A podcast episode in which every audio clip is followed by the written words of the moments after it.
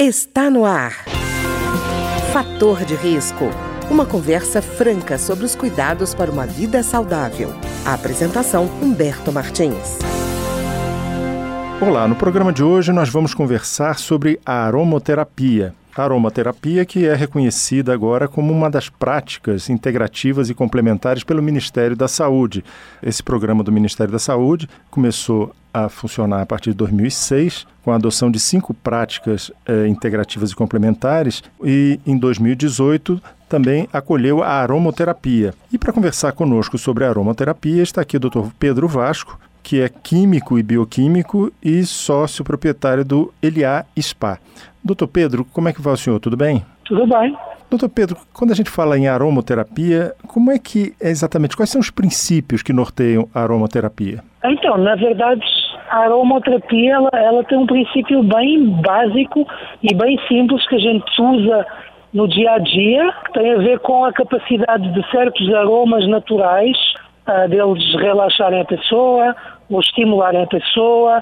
Há algumas coisas que nós usamos como remédios naturais, eles também têm um efeito por causa do princípio ativo, que é o óleo essencial. Portanto, na verdade, nós já fazemos há muito tempo coisas e práticas comuns que têm a ver com os benefícios da aromaterapia e nós fazemos em casa de uma forma prática já. Mas a aromaterapia, ela, ela na verdade é uma ciência. Ela já, em outros países, por exemplo na Europa, ela nasceu na França há alguns anos atrás, pelos meus estudos, há mais de 50 anos que se pratica aromaterapia na França, tenho milhares de pesquisas científicas sobre os benefícios dos óleos essenciais e o seu uso mesmo terapêutico.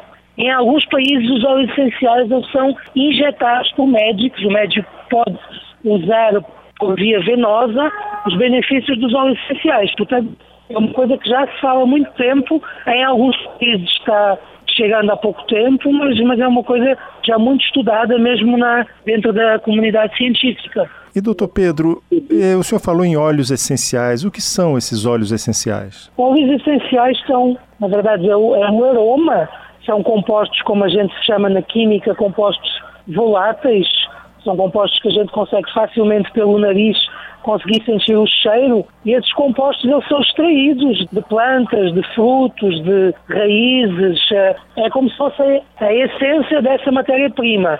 Ela pode ser extraída uh, de várias formas. Pode ser extraída por prensagem do fruto, pode ser extraída por destilação, que é um método comum usado na química, mas é, uh, ela é puro, extraído de uma flor, de um fruto, a essência, ela normalmente é sintetizada em laboratório. Por exemplo, dando um exemplo, o óleo essencial de laranja, ele é extraído diretamente da casca de laranja. Quando a gente descasca uma laranja, a gente sente aquele aroma a laranja que às vezes até vai para o olho, isso é o óleo essencial. Eh, esse óleo essencial ele pode ter centenas de compostos químicos que têm um efeito terapêutico em conjunto. Quando a gente faz em, em, em laboratório uma essência por exemplo, de laranja, a gente pega nesse composto químico principal e a gente coloca numa concentração alta. E você fica apenas com aroma, mas não fica com efeito terapêutico. Não sei se deu para explicar uh, assim de uma forma leiga para toda a gente entender. Eu entendi sim, doutor Pedro. E eu queria perguntar, o senhor chegou a falar da forma injetável, mas quais são as formas em que o, a aromaterapia é utilizada? De que maneira? As formas mais comuns são a inalação, o próprio óleo essencial ele tem um aroma que a pessoa pode inalar e esse efeito do uso do óleo essencial por inalação ele é muito comum e tem um efeito terapêutico.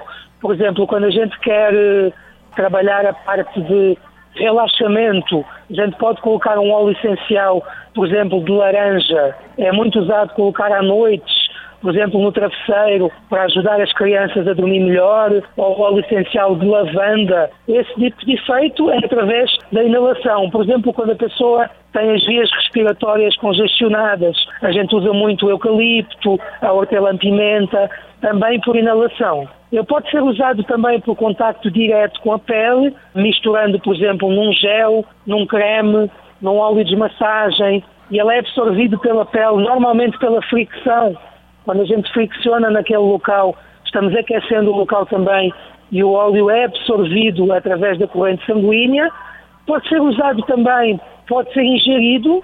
Eu creio que no Brasil não é permitido ainda a ingestão de óleos essenciais, mas em outros países é, é, prática comum. Por exemplo, o óleo essencial de hortelã-pimenta pode ser usado para uma higiene bucal, mas pode ser usado também para aliviar uma digestão mais pesada. Tem óleos essenciais que ajudam no funcionamento do intestino, são usados também por injeção. O óleo essencial do limão, por exemplo, ele faz uma limpeza completa no sangue. Tem vários estudos científicos que comprovam isso. Portanto, eh, de uma forma geral, são essas as três formas mais comuns que a gente usa para ter esse efeito terapêutico dos óleos essenciais. E, doutor Pedro, quando a gente fala em uso de aromaterapia, existe uma idade máxima, uma idade mínima para que essa terapia seja utilizada? Ela pode ser usada em qualquer idade. Claro que é preciso ter cuidado com as doses. Os óleos essenciais, eles podem ser usados de forma segura, tanto por crianças como por pessoas com mais idades, mas, claro, a gente recomenda sempre o acompanhamento de um aromaterapeuta experiente, com vários cursos de formação na área, isso é importante. Uh, mesmo que uh, as contraindicações dos óleos essenciais ou da maior parte dos óleos essenciais serem pequenas e as doses uh, tóxicas serem muito altas para haver algum tipo de problema, mas é importante sempre fazer o uso uh, recomendado por um aromaterapeuta formado. Uh, por exemplo, é preciso ter cuidado com gestantes, tem alguns óleos essenciais que não devem ser recomendados para gestantes, portanto eu, eu peço sempre que façam uso depois de uma consulta de aromaterapia por alguém experiente. Tem alguns cursos bons no Brasil já, já tem várias escolas, tem várias, tem várias empresas no, no Brasil que trabalham com óleos essenciais 100% seguros, que dos quais são feitas análises químicas periodicamente para ter a certeza que realmente a pessoa está usando um óleo essencial de qualidade. Mas, mais uma vez, lembrando, é bom, se for usar de uma forma terapêutica, se for usar uma dose alta, sempre com a com a recomendação do aromaterapeuta. E, doutor Pedro, é, esse reconhecimento pelo Ministério da Saúde da aromaterapia a partir de 2018 como uma prática é, chamada integrativa e complementar a ser utilizada pelo SUS, ajudou no reconhecimento da aromaterapia? Então, eu, eu como profissional da área, uh, eu sou um dos proprietários do LA Spa, uh, nós estamos tendo mais pedido de pessoas interessadas e de pessoas curiosas sobre a aromaterapia.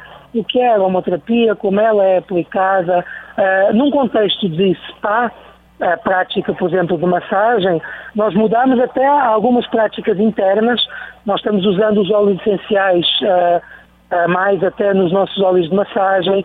Nós estamos passando no início, quando a pessoa vem no spa, ela passa por uma, por uma triagem olfativa nós temos vários aromas na nossa recepção, que a pessoa sente o aroma e ela escolhe qual o aroma que gosta mais.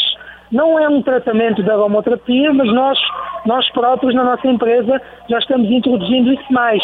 E a comunicação social, a, a imprensa, a, de uma forma geral, nós estamos sentindo que cada vez mais a, os jornais estão pedindo pautas e estão se interessando nessa área. Eu acredito que nos próximos anos, com certeza, vão sair mais terapias e, e o uso dos óleos essenciais vai ser cada vez mais comum. Certo. Doutor Pedro, e eu queria fazer uma pergunta. É, o senhor, é, na sua experiência, notou algum risco, por exemplo, de no uso haver alguma interação, alguma dificuldade? O senhor falou na gravidez, por exemplo.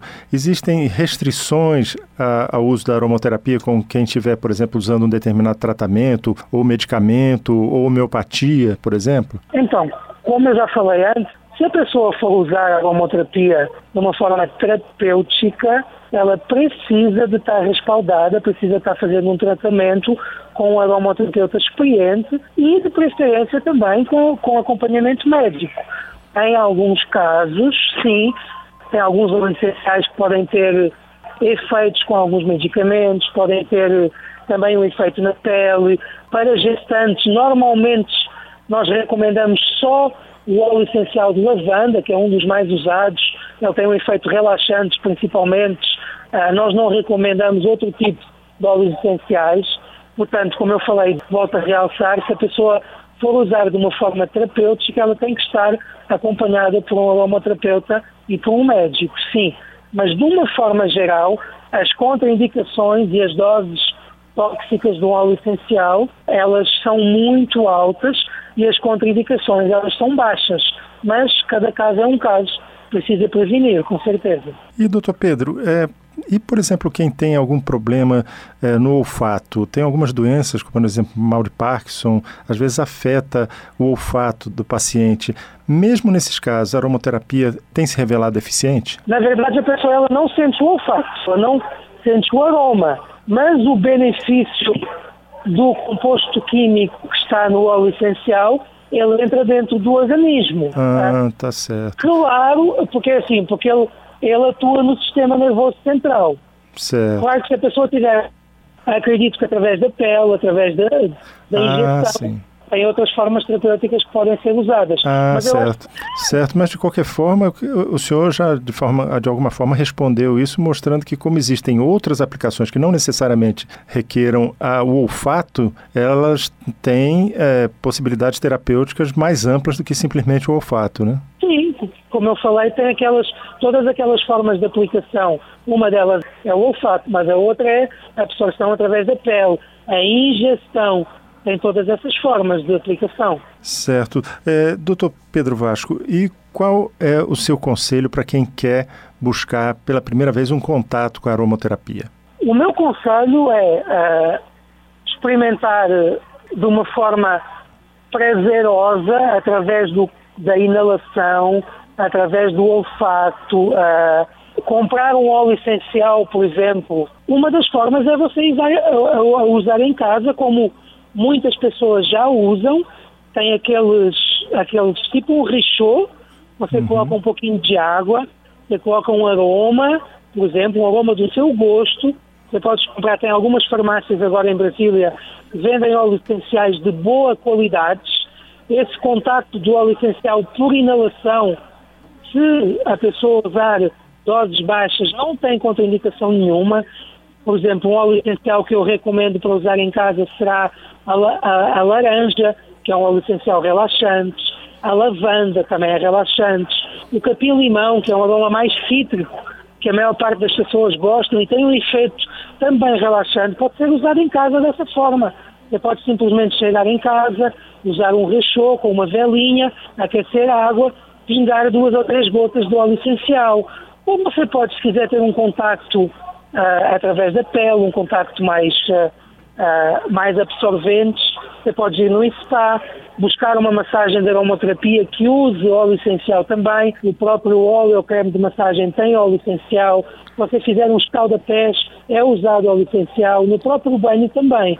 Portanto, tem todas essas formas que você pode usar de uma forma mais autodidata em casa ou ir no local como um spa em que você pode vivenciar uma experiência que realmente tem essa experiência olfativa também. Tá ótimo. Eu queria agradecer então ao Dr. Pedro Vasco, que é químico e bioquímico e conversou conosco hoje sobre a aromoterapia.